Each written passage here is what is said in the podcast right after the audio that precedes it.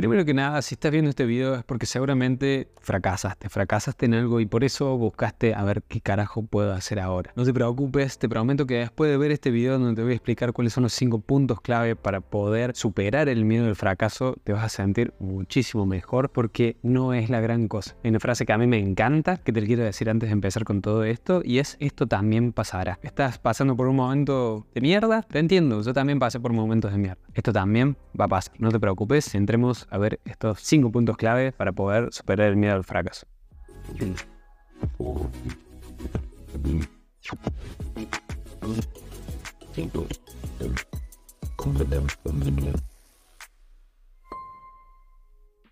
Hola, ¿cómo estás? Yo soy Nico Grupe, soy el creador de esta cuenta, de esta comunidad, de este canal donde hablamos sobre desarrollo personal, emprendedurismo y coaching. Si hace rato que estás viendo mis videos, te invito a que consideres suscribirte. Si ya estás suscrito, gracias por volver. Si sos nuevo, bienvenido y espero que este video realmente te sirva. Quiero hablar del tema del fracaso porque es algo a lo que yo mismo me he enfrentado y sé que muchísima gente se enfrentan porque absolutamente todas las personas fracasan. Quien no fracasa es alguien que no intentó nada y si no intentaste nada, no estás viviendo realmente. Así que, primero que nada, felicitaciones por haber fracasado. Eso es algo que se escucha poco y es que deberíamos felicitarlo porque fracasar quiere decir que hiciste cosas. Hiciste cosas, saliste de lo cómodo, saliste de lo rutinario, de quedarte con ese, con ese miedo, enfrentarlo y tratar de hacer algo. No funciona, no pasa nada. Hoy vamos a ver estos cinco puntos clave para superar ese miedo al fracaso. Y es que el primer punto es identificar el miedo al fracaso. Es decir, como cualquier miedo, ¿sí? es importante identificar qué es eso que nos genera miedo. En este caso, en el fracaso, caso, saber reconocer qué es eso que nos da miedo. Lo que nos da miedo es el miedo a la crítica, es el miedo a no ser lo suficientemente bueno en algo, es el miedo a perder algo importante. Fíjate si es esto de el qué dirán las demás personas, qué es lo que te está dando miedo. Nadie tiene por qué juzgarte de vuelta a aquella persona que sea emprendedora, que haya fracasado, te va a entender. Cualquier persona te va a entender, va a poder empatizar con vos. Los que nunca han fracasado no van a poder ponerte en tus zapatos, pero recuerda que ellos ni siquiera lo han intentado porque cualquier persona que lo intente en algún momento ha fracasado. Así que primero y más importante es reconocer ese miedo e identificarlo, definir de dónde viene. ¿Es miedo a que me critican? ¿Es miedo al que me dirán las demás personas? ¿Es miedo a no ser lo suficientemente bueno? ¿O es el miedo a perder algo importante? Realmente te recomiendo que te frenes dos segundos, puedes pausar este video para responder esas preguntas y así podemos seguir al paso número dos que es aceptar el fracaso como parte del proceso. Esto que te vengo diciendo, es importante aceptar que el fracaso es parte del proceso y que todos, absolutamente todos fallamos en algún momento. Hay que aprender a ver el fracaso como una oportunidad de aprendizaje y como algo bueno, como yo te digo, a felicitarlo porque te animaste a pasar a la acción y te animaste a hacer cosas y por eso fracasaste y eso no te hace ser una persona fracasada. Entonces hay que aprender a ver el fracaso como una oportunidad de aprendizaje y crecimiento, en lugar de una derrota, ¿no? No perdiste nada, simplemente tenés que volver a empezar y la próxima lo vas a hacer mejor. Quiero detenerme dos segundos para contarte la historia de tres personas que yo considero que son, nada, gente súper, súper grosa que tuvo este mundo y que han fracasado muchísimo, sí, enormemente, fuertemente y sin embargo han logrado ser lo que son. La primera es J.K. Rowling, la autora de Harry Potter, antes de ser conocida y de convertirse en la autora más exitosa de la historia con la saga de Harry Potter, J.K. Rowling fue rechazada por muchas editoriales y tuvo que incluso enfrentar la pobreza y la depresión. Si no fuese que ella, por más de que fracasaba en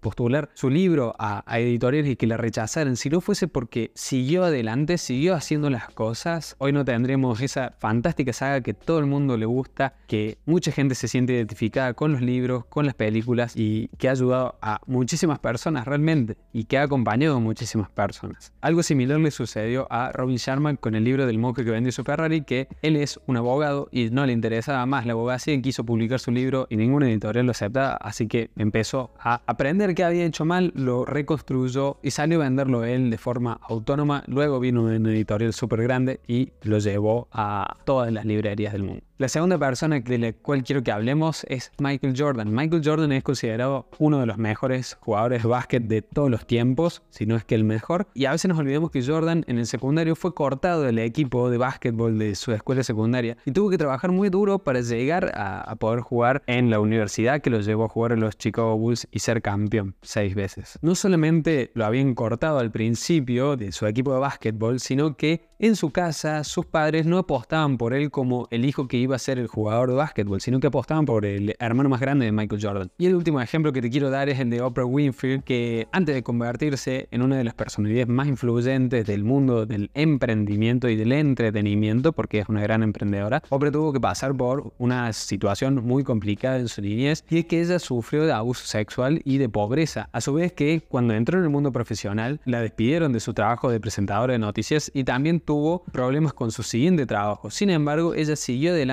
convencida de que lo que ella amaba era comunicar y logró convertirse en la presentadora y productora ejecutiva de su propio programa, The Oprah Winfrey Show, que se convirtió en uno de los programas de televisión más exitosos de todos los tiempos. Con esas historias lo que quiero contarte es que absolutamente todos en la vida fracasan. Yo te puedo hablar muchísimo de mis fracasos. Estudié una carrera durante cinco años que no me gustaba para darme cuenta cuando me recibí que le había pifiado y que ahora no estaba en el punto cero para empezar esta cosa que sí me gustaba y que se me apasionaba, sino que estaba en el menos 10. No solamente eso, empecé a entrar en el mundo del emprendedurismo y me choqué tres veces contra la pared, fracasando tres veces, tres emprendimientos distintos, hasta lograr encontrar algo que me apasionaba y que me llenaba de alegría y de pasión. Podría entrar muchísimo más en detalle sobre mis fracasos emprendiendo, pero para eso tengo un video que hice contándote cuáles son mis fracasos para que no pases por eso, así que te lo dejo arriba en las tarjetas por si quieres entrar más en profundidad. Pero pasemos al punto número 3 para superar el miedo al fracaso y es aprender de los errores. Una vez que hayas aceptado el fracaso, ¿sí? o sea, ya lo identificamos como miedo, ya sabemos de dónde viene ese miedo, cuál es ese miedo, bien, lo aceptamos el fracaso como parte de nuestro proceso, ahora podemos aprender de ello, podemos saber qué tendré que haber hecho distinto, ¿sí? en dónde me equivoqué, qué puedo hacer para mejorar la próxima vez, si me enfrento a esa misma situación una próxima vez, qué tengo que hacer distinto para que eso sea un éxito. Esto es importantísimo, Robin Sharma tiene una frase que a mí me encanta y es ¿cuál es la oportunidad acá? Y es que esta pregunta lo que tiene que hacer es mostrarte que de absolutamente todo se puede aprender, se puede aprender de las cosas buenas y se puede aprender de las cosas malas, desde los peores momentos también puedes aprender cosas. Así que frenate y reflexiona, porque incluso reflexionar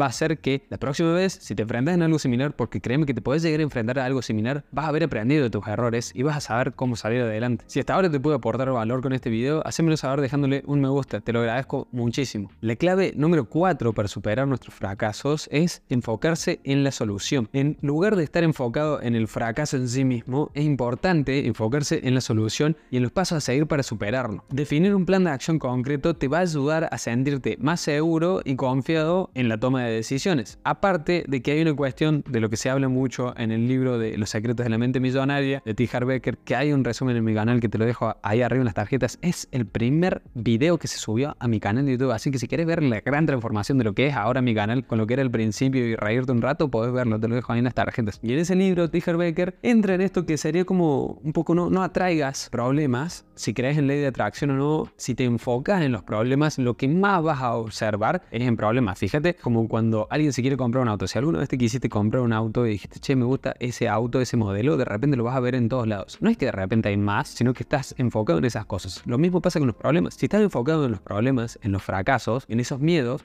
vas a ver más problemas, fracasos y miedos. Si vos te concentras en la solución, vas a encontrar más formas de solucionar esas cosas y no te concentras en el problema. ¿sí? No disminuís vos al problema, sino que vos creces hacia las soluciones. Así que, por favor, concéntrate en la solución, enfócate en la solución. Y el punto número 5 para superar el miedo al fracaso es importantísimo y es el cual va a hacer que realmente ya está, lo dejaste de lado y podés seguir adelante y es tomar acción. Por último, entonces es importante tomar acción y enfrentar ese miedo al fracaso. El miedo solo se supera a través de la experiencia y la práctica constante. Entonces, ya aprendiste tus errores, ya sabes qué es lo siguiente que tenés que hacer. Te enfocaste en la solución, empezaste a encontrar un plan. Te recomiendo que realmente te sientes. Podés consultar con un coach. Yo soy coach, podés escribirme si quieres. Te dejo en la descripción los enlaces para que puedas solicitar una sesión de coaching conmigo. Si ya tenés entonces ese paso a paso que lo seguiste vos, que lo tenés con tu coach, que lo tenés conmigo, empieza a tomar acción. Empieza por el paso más simple Aprende a definir objetivos claros, metas concretas que se cumplan casi que por sí solas, para que entonces conoces cuál es el paso a paso por medio de, ya sé que usar la metodología SMART, la metodología GROW o cualquier otra, empiezas a encontrar cuál es ese paso a paso para que los objetivos se cumplan casi que por sí solos, que sea fácil, que no pierdas la motivación y demás en el intento y que ese fracaso haya sido la puerta a un gran próximo éxito. Si quieres aprender más sobre cómo definir metas, cómo definir objetivos, cómo crear hábitos para cumplir esas metas y objetivos, para, por ejemplo, superar estos miedos al fracaso, para encontrar un balance en tu vida y aprender a ser mucho más productivo, te recomiendo que le eches un vistazo a mi curso El Método Faro, que te dejo un enlace para que sepas más sobre ese curso en la descripción o en el primer comentario. Si te pude aportar valor con este video, hacémelo saber dejándole un me gusta. Y como dije al principio, si ya estás suscrito, gracias por volver. Si no nos conocemos, entra a mi perfil, mira otros videos y fíjate de qué se trata esta comunidad que la verdad está excelente, donde tenemos más de 200 videos de estos temas. Así que seguramente si te gustó este, te gusten algunos otros. Si ya viste 2, 3, 4 videos, suscríbete al canal. Yo sé que el 70% de mi audiencia no está suscrita y realmente me ayudaría un montón de que se suscribieran. Y lo puedan hacer con este botón que le dejo acá de este lado. Súper fácil, lo tocan y listo. Quiero que lleguemos por favor a los 100k en este año. Y de este otro lado te dejo un video que YouTube te recomienda que es la mejor opción para vos. Así que espero que te sirva ese video también y espero también verte en la próxima.